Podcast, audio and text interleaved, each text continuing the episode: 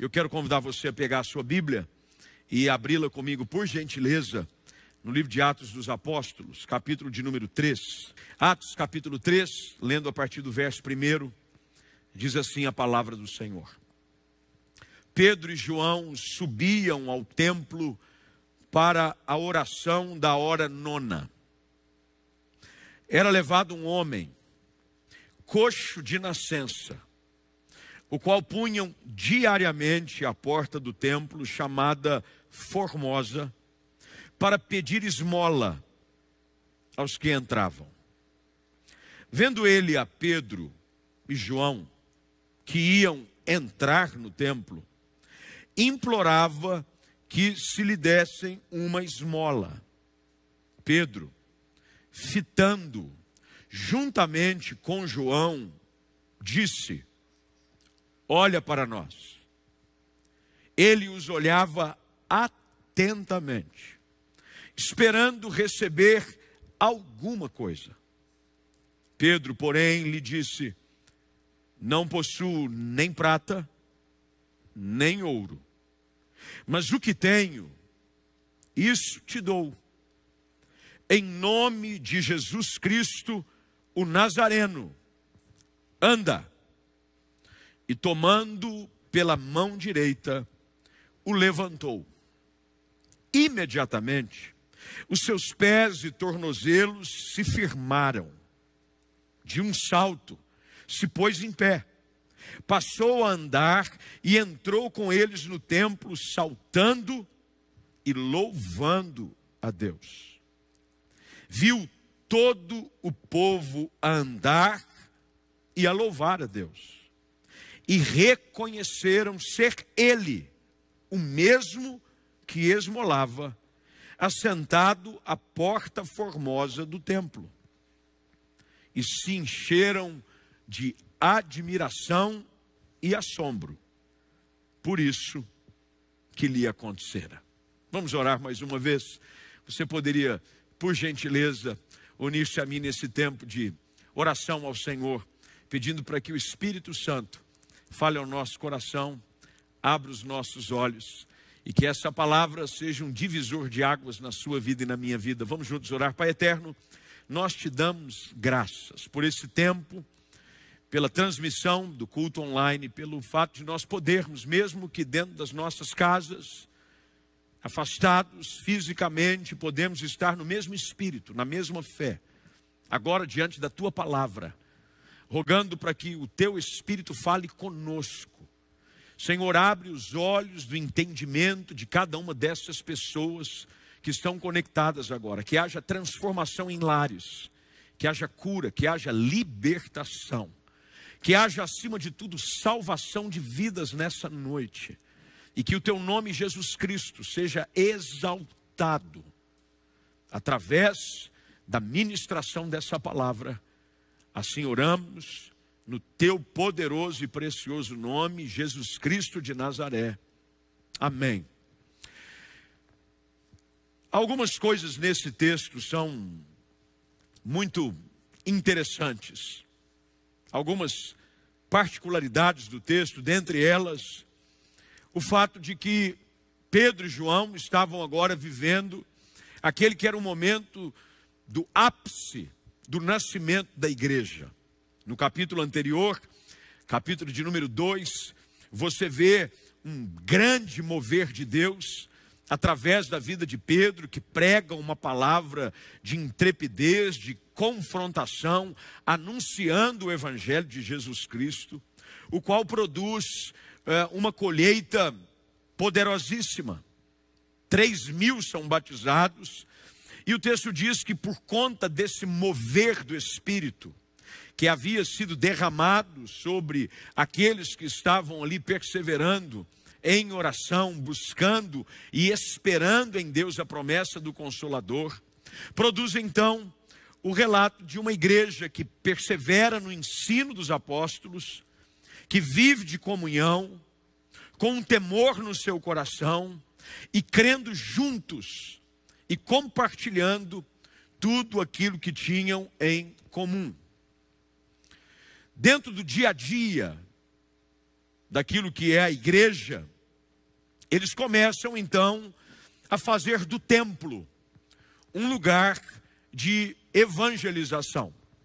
Eles iam ao templo diariamente, buscavam falar e anunciar as verdades do reino, falar do amor de Deus, falar de Jesus Cristo, que havia sido crucificado, mas ao terceiro dia ressuscitado, e havia sido elevado às alturas à vista de todos eles, e que disse que em breve voltaria. Num desses dias em particular, cumprindo aquilo que era um hábito dos judeus, que era participar de três orações por dia. Todo judeu, dentro da sua prática diária, participava das três orações do dia. A primeira dela era às nove da manhã. A segunda, meio-dia. E a terceira, essa que o texto nos apresenta, da hora nona, três da tarde. Os discípulos, mesmo agora vivendo a novidade de vida produzida pelo relacionamento com Cristo e pela descida do Espírito Santo, continuam ainda cumprindo com o seu hábito, com o seu costume judaico de ir ao templo orar. E Pedro e João estão fazendo isso mais uma vez.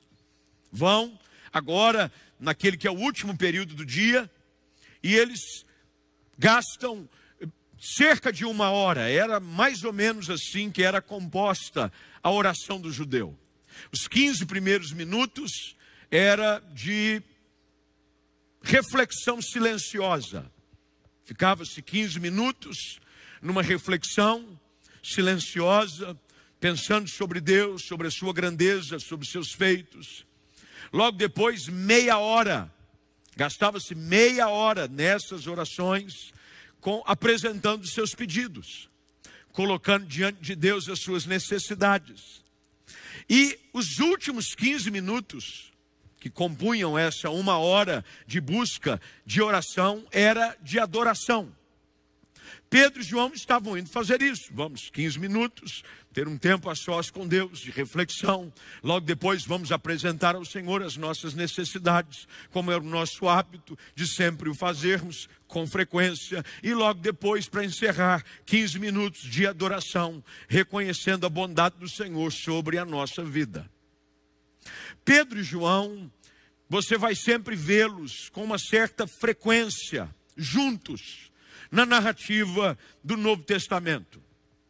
Eles são primeiro apresentados como sócios numa empresa de pesca.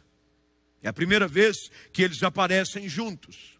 Depois você vai vê-los juntos preparando a última Páscoa judaica, aquela na noite em que o Senhor Jesus foi traído. Depois você vai vê-los também correndo juntos para o sepulcro na manhã da ressurreição. Mais à frente você vai ver em Atos capítulo 8 de que eles ministram aos samaritanos quando Filipe vai a Samaria e anuncia Cristo, e alguns começam a ser alcançados, inclusive entre eles Simão o Mágico, que tenta ganhar vantagem pelo Evangelho. A comitiva de apóstolos é representada por Pedro e João. Mas eles eram de temperamentos bem diferentes. Ao olhar para Pedro, Pedro era de um temperamento bastante explosivo. Ele era impetuoso, mas assim, um tanto desmedido antes da sua ação de visitação e enchimento do Espírito Santo. João, em contrapartida, ouve-se pouco. João era aquele sobre o qual o Senhor Jesus reclinava a sua cabeça. Era aquele que ia e é apresentado junto ao pé da cruz com a mãe de Jesus. Um discípulo mais amoroso. Mas a despeito das suas diferenças de temperamento, os dois caminham juntos. É possível duas pessoas caminharem juntas com temperamentos distintos. Os casados que o digam, dizem que o segredo é porque o impetuoso é freado por aquele que é mais comedido. E o comedido, aquele assim que é mais né? devagar, mais assim desconfiado, é empurrado por aquele que é um pouco mais atirado. Talvez por conta disso, Pedro e João sempre entenderam que a caminhada deles daria certo. Não é porque eles não tinham irmãos, os dois tinham irmãos que faziam parte do apostolado de Cristo. Mas mesmo, você sabe disso, existem algumas amizades e relacionamentos, e a Bíblia diz isso, há amigo que é mais chegado do que um irmão. E eles decidem, talvez, aqui isso é uma conjectura minha, talvez um completasse o outro. Pedro dizia, vamos, João. João dizia, Pedro, devagar. Ou então João dizia, ô oh, Pedro, não sei não. E Pedro dizia para ele, não, vamos, João. Os dois aparecem juntos. E mais uma vez, Pedro e João aparecem aqui, indo para o templo, juntos orarem, juntos buscarem a Deus, juntos falarem com o Senhor, juntos se colocarem à disposição do plano perfeito que Deus tinha dito que desenvolveria através deles, porque o próprio Jesus havia dito de que eles fariam obras ainda maiores do que todas aquelas que os próprios discípulos haviam testemunhado com seus próprios olhos. E lá vão eles. Quando o texto diz que um outro personagem nesse capítulo aparece. Ele é um homem coxo de nascença, o qual todos os dias, a Bíblia diz que diariamente, ele era colocado à porta do templo chamada Formosa.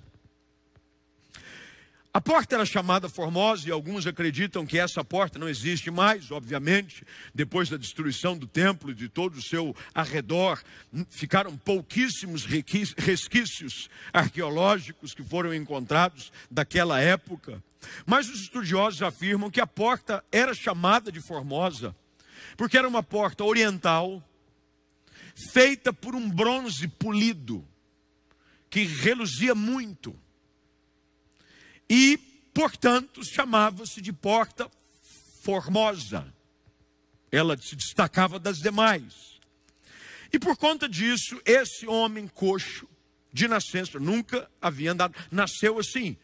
Não sabemos o que aconteceu, que tipo de problema de saúde aconteceu com sua mãe ou com ele próprio ainda no ventre, que ele nasce e nunca anda. Está ali assentado nessa porta pedindo esmola para todos aqueles que entravam no templo. Quando ele vê Pedro e João. Bem, eu queria parar um pouquinho aqui, já que nós temos um tempo bastante confortável é, nessa noite, para começar a destacar algumas questões relacionadas aos detalhes desse texto. Vendo ele a Pedro e João, ele os viu. Bem, é certo de que havia mais pessoas, era um lugar de passagem contínua. Eles iam e vinham, muita gente.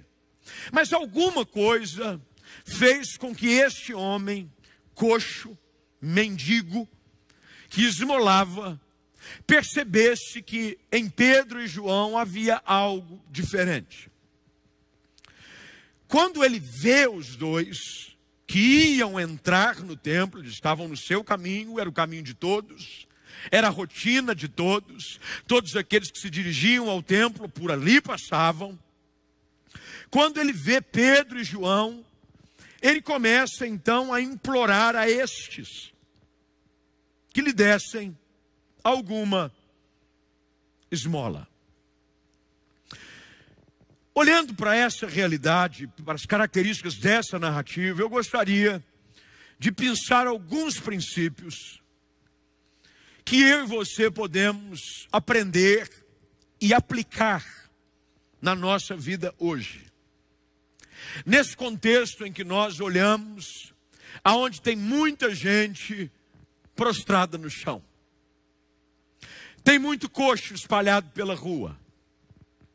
Eu não estou falando de coxo, de gente que não consegue movimentar as suas pernas. Eu estou falando de um outro tipo de prostração prostração da alma, prostração do ânimo, prostração da esperança.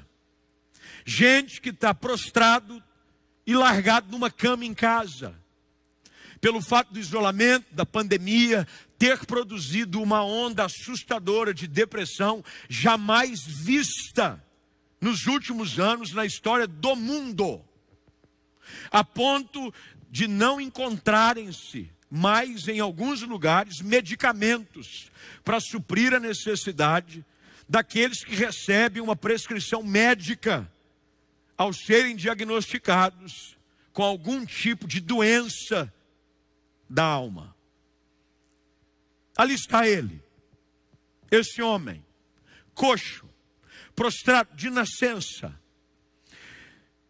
Sentido aqui de nunca ter andado, talvez se aplique a nós sobre o fato de muitos ainda que ainda não conhecem a Cristo e sem conhecer a Cristo, é impossível você caminhar de forma correta. Ao ler alguns comentaristas bíblicos a respeito desse texto, foi fácil identificar algo que havia muito comum entre eles sobre a percepção deste homem, muito parecida com a realidade espiritual da humanidade sem Cristo. Sem Cristo estamos todos prostrados. Nascemos em pecado e o pecado nos paralisa. O homem preso ao pecado, o homem que ainda não conheceu a Cristo, continua exatamente da forma como este que aqui nos é apresentado no texto se encontra. Pedindo esmola, atrás de uma possibilidade de melhora, querendo algum tipo de esperança. E no caminho dele entram dois homens. Eu queria que você agora pegasse esses dois homens e se identificasse com eles.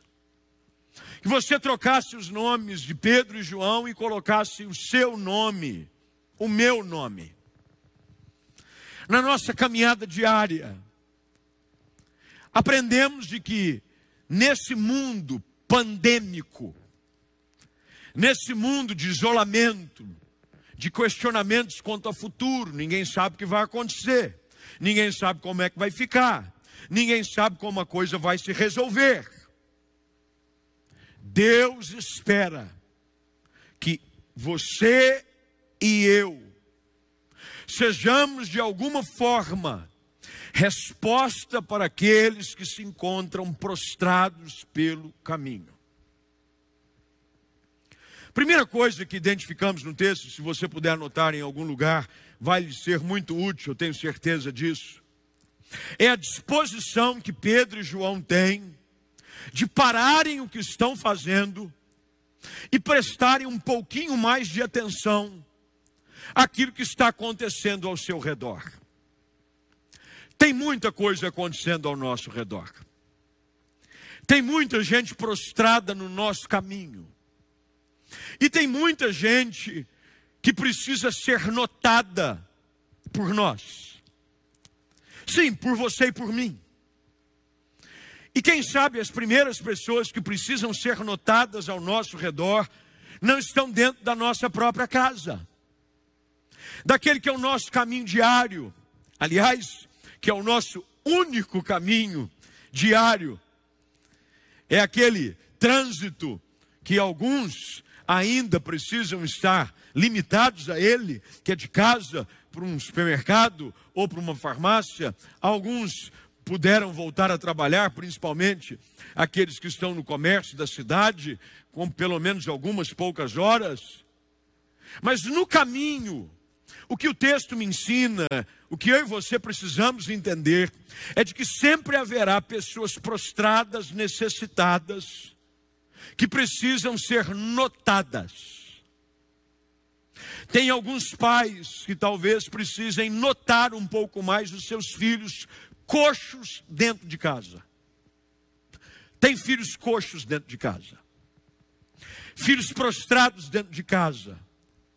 que talvez pela agitação da vida, pelas preocupações dos seus afazeres, e veja só, não havia nada de errado naquilo que Pedro e João estavam fazendo, pelo contrário, religiosamente eles estavam fazendo algo louvável. Os dois estavam indo para o templo orar. Eles estavam com todo o argumento, dizendo: não, eu vou buscar a Deus, eu estou correndo de coisas, atrás de coisas importantes. Mas o fato é de que dentro das nossas preocupações, dos nossos afazeres, todos eles válidos, você está preocupado, a senhora está correndo atrás de uma coisa, o senhor está ali trabalhando e lutando para pelo menos honrar com os compromissos, com as contas que vão surgindo, colocar um pouquinho de alimento sobre a mesa. Mas o fato é de que há muita gente no caminho que precisa que nós as percebamos. Esse homem, coxo de nascença, era levado por alguém todos os dias. Alguém vinha e o colocava no mesmo lugar. E o texto diz que ele vê a Pedro e João que iam entrar. Mas preste atenção no texto, no verso de número 3 e 4. Vendo Pedro e João que iam entrar no templo, implorava que lhe dessem uma esmola. Para um minutinho e grifa aí na sua Bíblia, você ficará surpreso ao perceber o tanto de gente, e às vezes algumas famílias, maridos e mulheres, que estão à procura de uma esmola de atenção, de carinho, de cuidado, de preocupação dentro de casa. Tem gente pedindo esmola.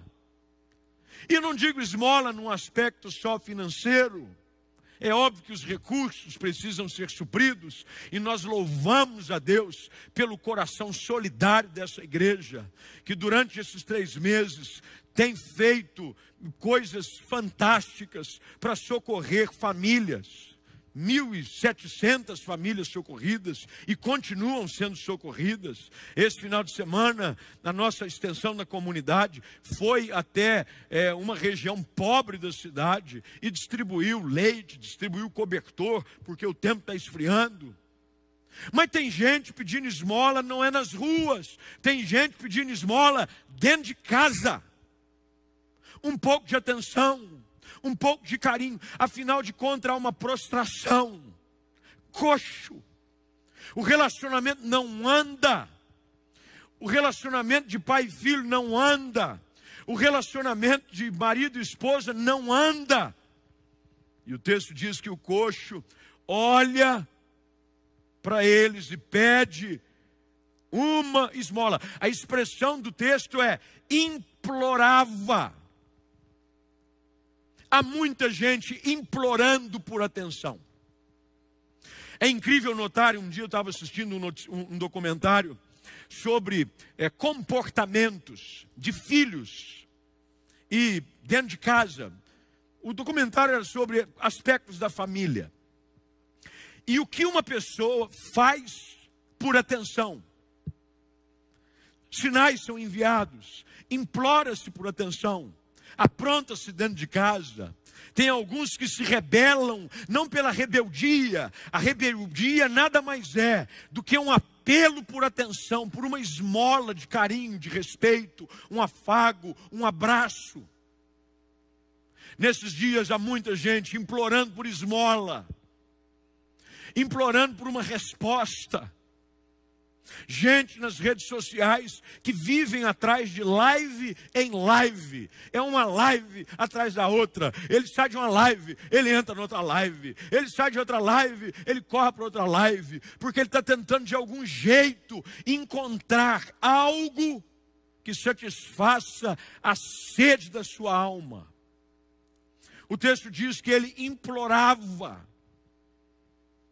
Até que Pedro, Preste bem atenção no verso de número 4. Pedro, fitando juntamente com João. Bem, o clamor das ruas precisa mexer com o coração daqueles que amam a Deus. O clamor das casas precisam parar para chamar a nossa atenção. A expressão usada que é fitando, é olhando para Ele. Não é um olhar de desinteresse, não é um olhar descomprometido, não é um olhar só de passar olho, é um olhar interessado. Muita coisa pode acontecer se você apenas parar um pouco para dar atenção às necessidades que surgem no seu caminho. As grandes oportunidades para que a manifestação da glória de Deus se faça presente aparecem no nosso caminho. Tem gente pedindo por grandes oportunidades. Ó oh, Deus, eu queria uma oportunidade para ser usado por ti. Ó oh, Deus, eu queria uma oportunidade para fazer diferença. Tem gente que está atrás de holofote. Tem gente que está atrás de plataforma. Quando as grandes oportunidades de transformação genuínas, pelo poder do Evangelho e pelo nome de Jesus, acontecem no nosso caminho. Caminho que às vezes a gente percebia, e infelizmente ainda percebe, nesses dias, nas ruas das grandes cidades. Eu nunca me esqueço é, de uma época em que havia uma senhora, ela tinha sua pele bem enrugada pelo tempo e pela exposição ao sol e às dores da vida. Ela diariamente como esse coxo. Tinha o seu ponto de esmola, de pedido de ajuda. No cruzamento de duas ruas muito conhecidas aqui na cidade de Campinas. Francisco Glicério com Benjamin Constant. Quem é da cidade sabe de onde eu estou me referindo, aliás, era o cruzamento exatamente aonde antes ficava a igreja do Nazareno Central, Francisco Glicério, 1355. Normalmente, naquela época, eu estou aqui falando de pelo menos mais de 10 anos atrás, se não estou errado, o caminho de quando saí aqui da igreja central para minha casa, eu morava naquele lado da cidade, aliás, eu morava numa outra cidade, Valinhos. Eu passava aqui diariamente por aquele cruzamento todo dia. Mas não falhava um. Aquela senhora vinha com um kit de agulha, sabe esse kit de costura? Era um papel desenhado como se fosse uma cestinha, eu até decorei os detalhes. E quando você abria, tinha de um lado algumas agulhas e poucos alfinetes, e do outro alguns poucos centímetros, não sequer eram metros, de linhas de algumas cores: branca, amarela e preta. E as três cores que eu me lembro. E ela vinha. Os vidros levantados de todos os carros. E ela vinha e batia na desatenção da maioria. Até que um dia eu disse: Eu vou ajudar essa senhora. É impossível uma senhora dessa, num sol quente como esse, está vendendo agulha. Nessa hora eu fui, baixei. Era um valor simbólico, um real, dois reais, alguma coisa assim. Comprava, ela dizia muito obrigado, dizia que Deus abençoe a senhora, Jesus te ama, Deus tem um plano para a sua vida. Fechava, colocava o kit de agulha no, no, no coxinho do carro porta-copo. Embora. No outro dia, ao fazer aquele mesmo caminho, quem se encontrava? A mesma senhora. Eu sei que de tanto passar ali e ajudá-la, eu quase que me tornei um representante de distribuição de agulha e linha para a região de Campinas, de tanta agulha e linha que eu comprei daquela senhora. Eu nunca mais a vi. Eu não sei se o Senhor a recolheu ou se Deus mudou a sua vida e se ela não precisou mais vender é, agulha e linha. Mas a ilustração que eu uso é porque muitos, como aquela mulher, passam pelo nosso caminho dia a dia, mas não só distante, desconhecidos como essa senhora e como esse coxo do texto. Tem gente nesse estado que a gente sabe o nome. O nome dele não é citado aqui no texto. Não sabemos o nome dele. Se você buscar em qualquer versão e buscar qualquer estudioso, estudioso que queira explicar detalhes sobre o texto, não se tem um nome, não se sabe quem é. Mas há muita gente prostrada que nós sabemos o nome, e sabemos muito bem. E esses estão, como esse coxo estava, implorando para que nós, como Pedro e João, fixemos o olhar neles.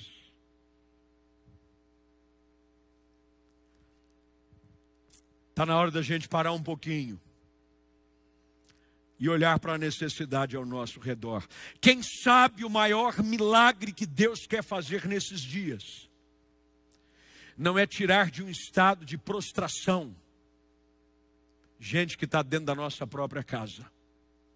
Quem sabe não é a atenção que tanto está sendo implorada que precisa que você ofereça para que haja uma mudança.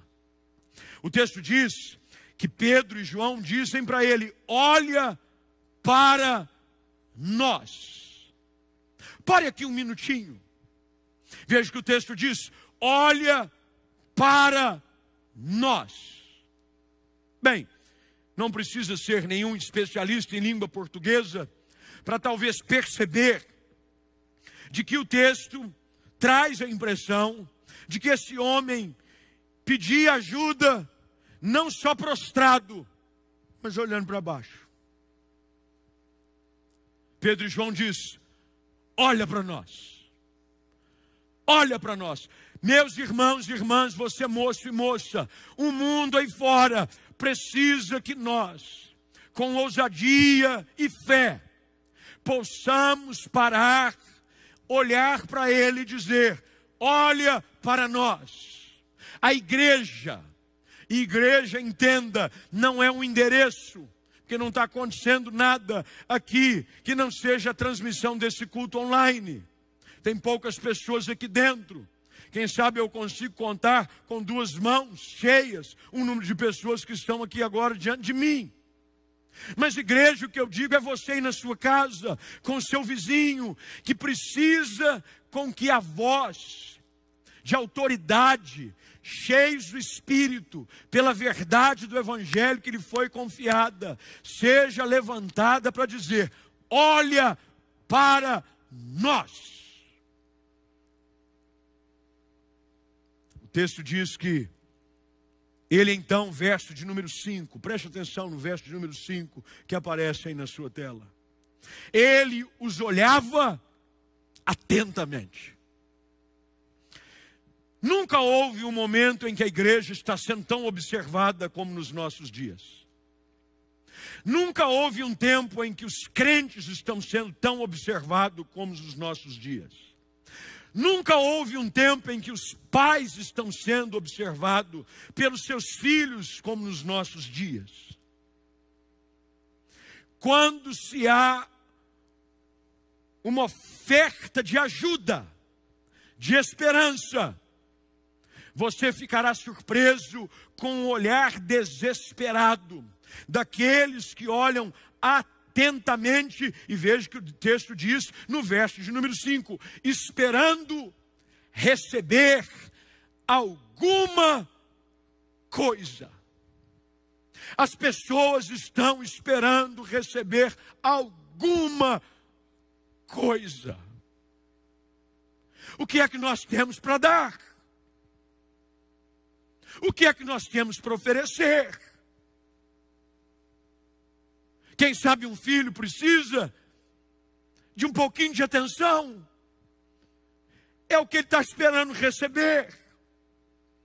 É um carinho, um afago no seu cônjuge. É o que ele está esperando receber para tirá-lo desse lugar de prostração. Ele esperava receber alguma coisa. Li esses dias uma matéria que dizia que aplicativos e sites de autoajuda tem recebido visitações e tem se baixado os aplicativos em número recorde nas últimas semanas. As pessoas querem alguma ajuda. As pessoas querem alguma coisa. Como coxo, pessoas estão no nosso caminho esperando que nós possamos lhe oferecer alguma coisa. O que, que você faz, pastor? Bem, o texto explica o que, que a gente faz. A gente oferece aquilo que a gente tem. Deixa eu dizer algo para você. Todos nós, indistintamente, podemos ajudar alguém de alguma forma. Todos nós. É uma palavra, é um abraço, é um silêncio, é um olhar, é um sorriso com os olhos por detrás de uma máscara, é uma boa noite.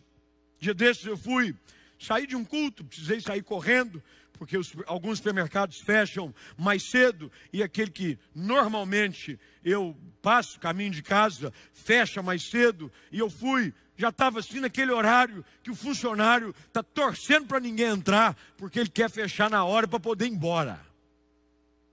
Eu entrei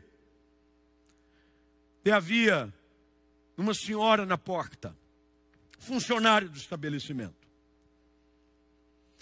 E ao passar, eu estava de máscara, obviamente, com todos os parâmetros de saúde e de vigilância sanitária observados.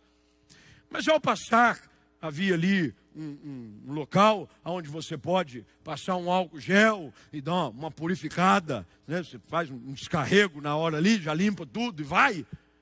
Eu percebi que aquela senhora estava e eu passei. E eu disse para ela: boa noite. Como é que foi o dia da senhora? Ela levou um susto. Talvez porque ela não tinha ouvido nada igual, não só naquele dia, mas talvez por um bom tempo.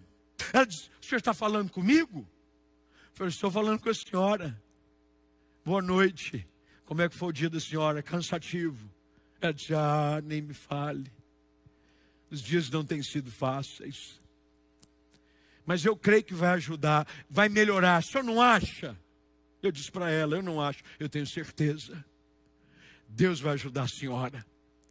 Há um Deus que nos ama, que enviou seu Filho Jesus Cristo, que tem poder para perdoar pecados, e Ele diz que Ele é socorro presente na hora da nossa angústia. Fique tranquila, a senhora não está sozinha, Deus te ama. E entrei busquei o que tinha que buscar. Na hora de ir embora, saí, ela estava à porta. Ela disse uma boa noite para o senhor também. Falei, muito obrigado. E, eu disse pra, e ela me disse, muito obrigado, não, eu é que tenho que agradecer o Senhor. Muito obrigado por falar comigo hoje à noite. Tem gente desesperada no caminho, esperando alguma coisa. E nós que temos um tesouro precioso, que é a verdade do Evangelho para oferecer. Veja, a expectativa do coxo era por moeda. A expectativa do mundo aí fora é essa: quando é que vai melhorar? Quando é que as coisas vão voltar? Quando é que vai ter uma solução? Quando é que vai ter uma vacina? Quando é que vai ter um remédio? Quando é que a economia vai começar a aquecer? Mal sabem eles que aquilo que eles esperam não é o que a sua alma tanto anseia. Pedro os frustra, aliás, frustra este homem, diz: Nós não temos nem ouro, nem prata, quebradinho. Toda ideia de expectativa gerada pelo coxo para se receber algumas moedinhas, cai por terra. Pedro diz para ele: Eu não possuo nem prata, nem ouro, mas o que eu tenho. Preste atenção nisso, grife na sua Bíblia. Você só pode oferecer para os outros aquilo que você tem. Quem não tem nada, não tem nada para oferecer. Pessoas vazias são ocas. Você vira lá de cabeça para baixo, não sai nada bom. Pedro disse: O que tenho, isso te dou. Os capítulos 3 e 4 do livro de Atos enfatizam o poder do nome de Jesus. Nome é um negócio poderoso.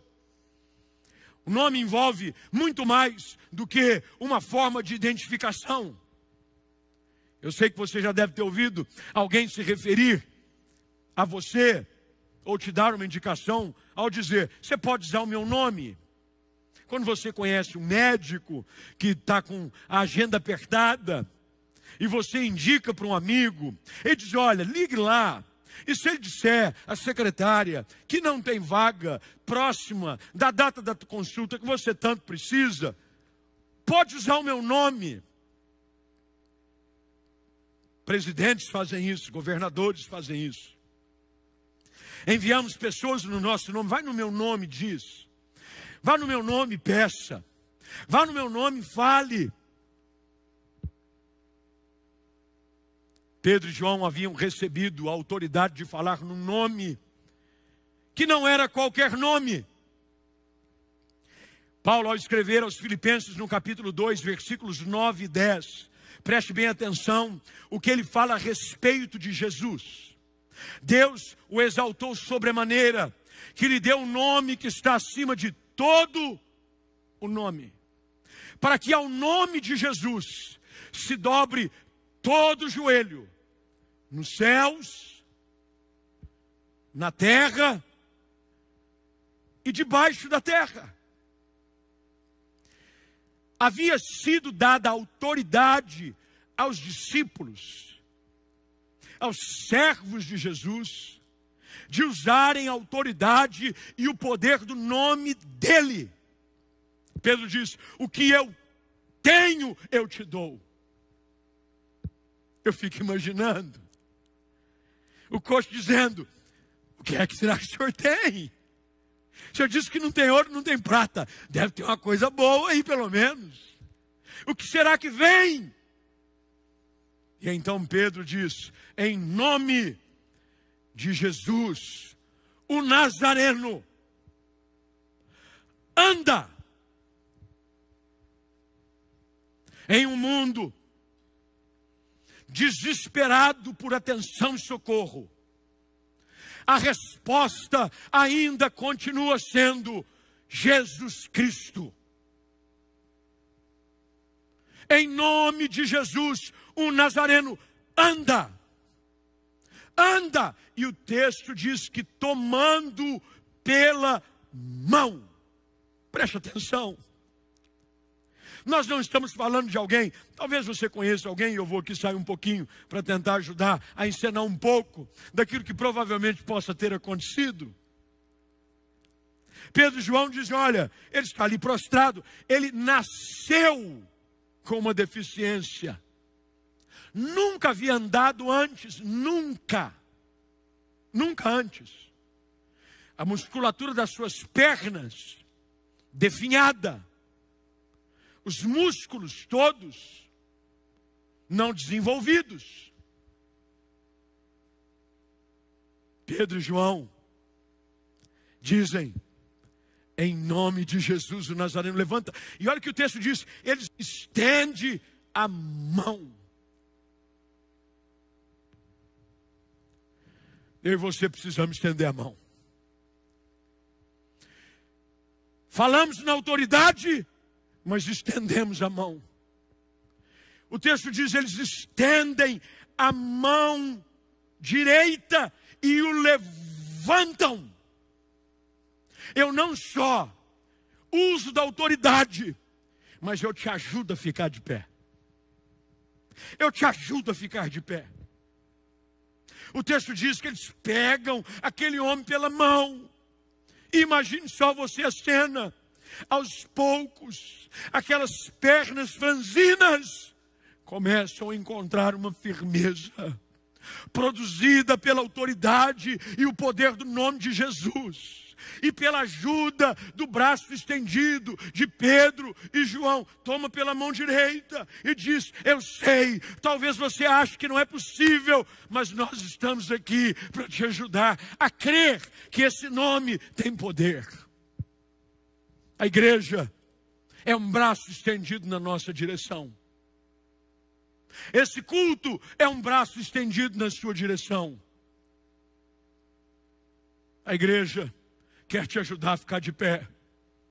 O texto diz que quando o tomam pela mão direita e começam a levantá-lo, imediatamente os seus pés e tornozelos se firmaram. Algo que antes nunca ele havia experimentado. Firmeza, segurança. E o texto diz: que de um salto ele se põe de pé. Ele passa a andar.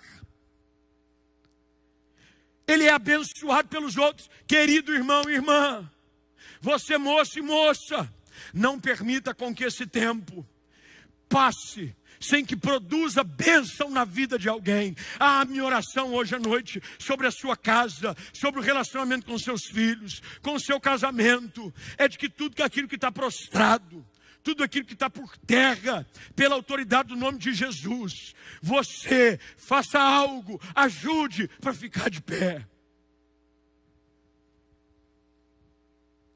Ele se põe de pé, pôs-se a andar, Afinal de contas, Jesus disse que nós somos a luz do mundo, nós somos o sal da terra. Não se pode esconder a cidade edificada sobre um monte. Uma candeia acesa não é feita para ser colocada debaixo do alqueire, mas ela tem que ser colocada no velador. Fica o meu apelo a você: que Deus te use para ser alguém que leva a verdadeira esperança às pessoas.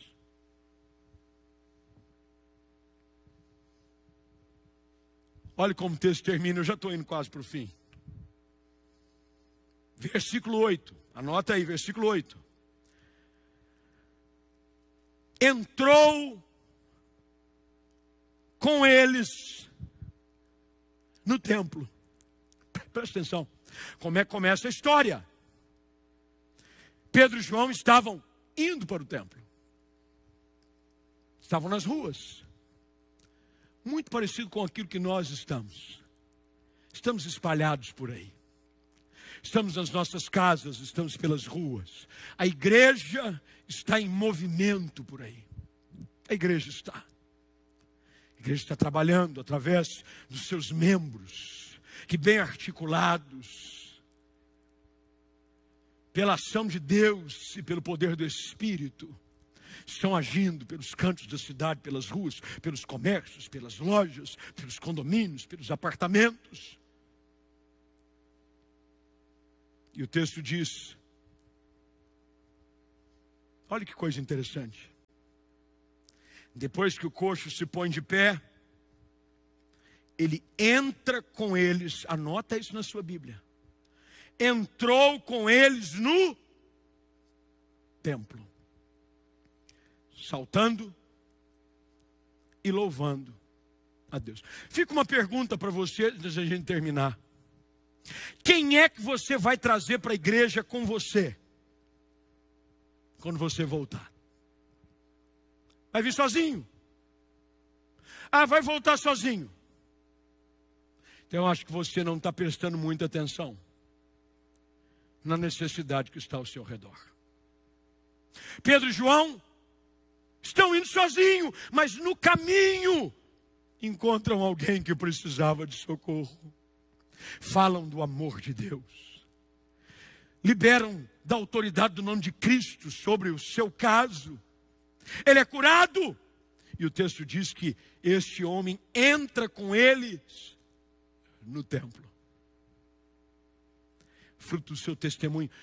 A minha oração é que neste tempo, o seu testemunho faça com, quando você voltar, porque está muita gente perguntando e nós já dissemos, eu gravei um vídeo esse final de semana, nós julgamos ainda por cuidado de entender de que isso ainda não é o tempo de abrirmos para qualquer tipo de reunião presencial, mas no tempo certo, da maneira certa, com paz e direção de Deus sobre o nosso coração, visando a sua saúde e da sua família, nós vamos, em breve, eu creio, abrir as portas para receber você.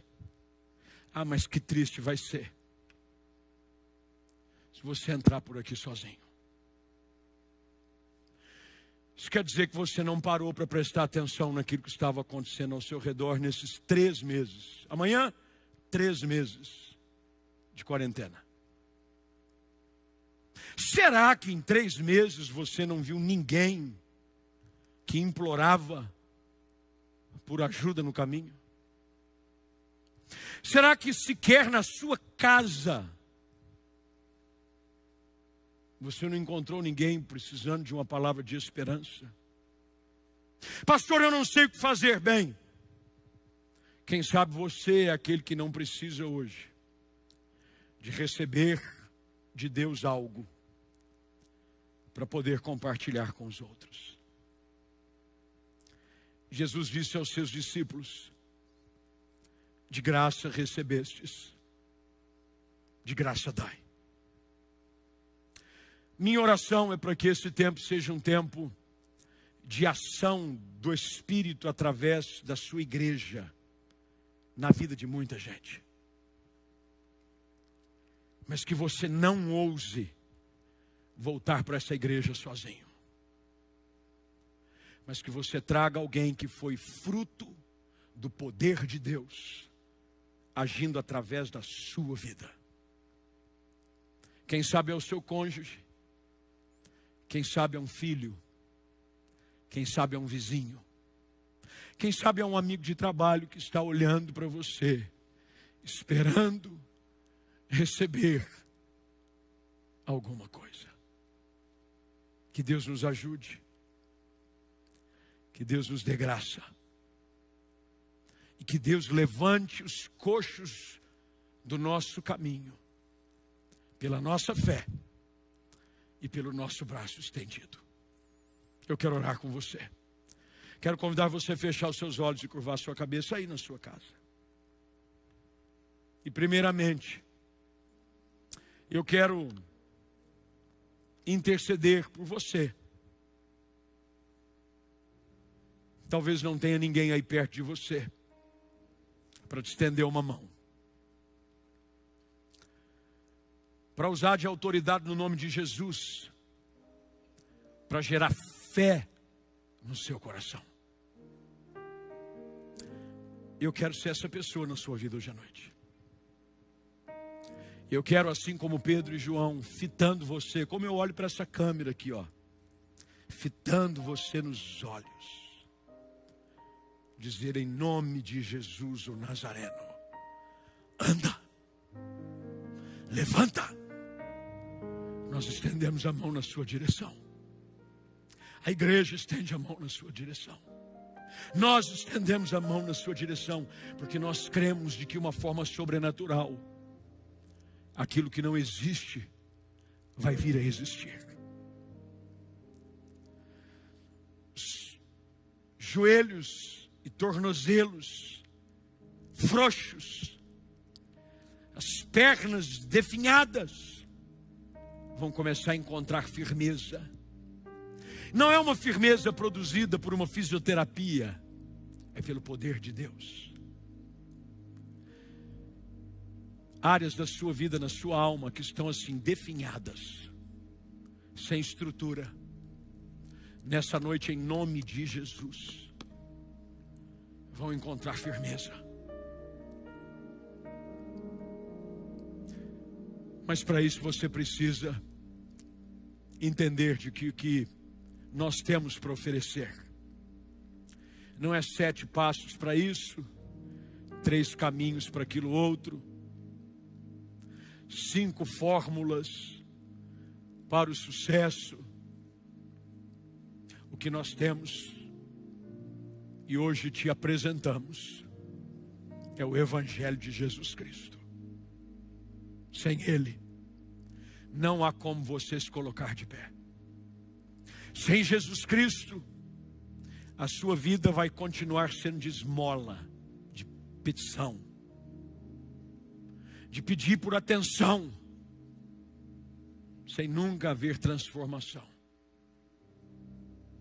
Mas se você hoje quer entregar sua vida a Cristo, dizendo: Senhor, eu, eu preciso crer que Deus vai me levantar. Há um Deus que levanta o prostrado e caído. Caído pelo pecado, você tropeçou no pecado. Você tropeçou por conta de escolhas insensatas. E você está assim na beira do caminho, esperando que alguém te dê atenção. E você já pensou em tirar a sua própria vida, mas para chamar a atenção de alguém. Tem pessoas que ficam se autoflagelando, se automutilando, para chamar a atenção. Você hoje recebeu a nossa atenção. Mas mais do que a nossa atenção, você recebeu a atenção dos céus. Deus te vê. Ele conhece a sua dor. Ele sabe a sua prostração. Ele hoje te diz: fica de pé. Se você é uma dessas pessoas e quer entregar a sua vida a Cristo, quer sair desse estado de miséria espiritual, de autocomiseração da alma, eu queria muito que você repetisse essa oração comigo. Você está preparado? Diga assim: Senhor Deus, eu estou como esse coxo estava, lançado ao chão, sem forças para ficar de pé. O pecado destruiu a minha vida. As minhas escolhas me lançaram ao chão. Mas hoje eu ouvi falar de Jesus Cristo. Muda minha história. Perdoa os meus pecados. Toma-me pela minha mão direita e me põe de pé de novo. Eu hoje confesso Jesus Cristo como meu Senhor e meu Salvador. Assim eu oro no nome de Jesus. Amém e amém.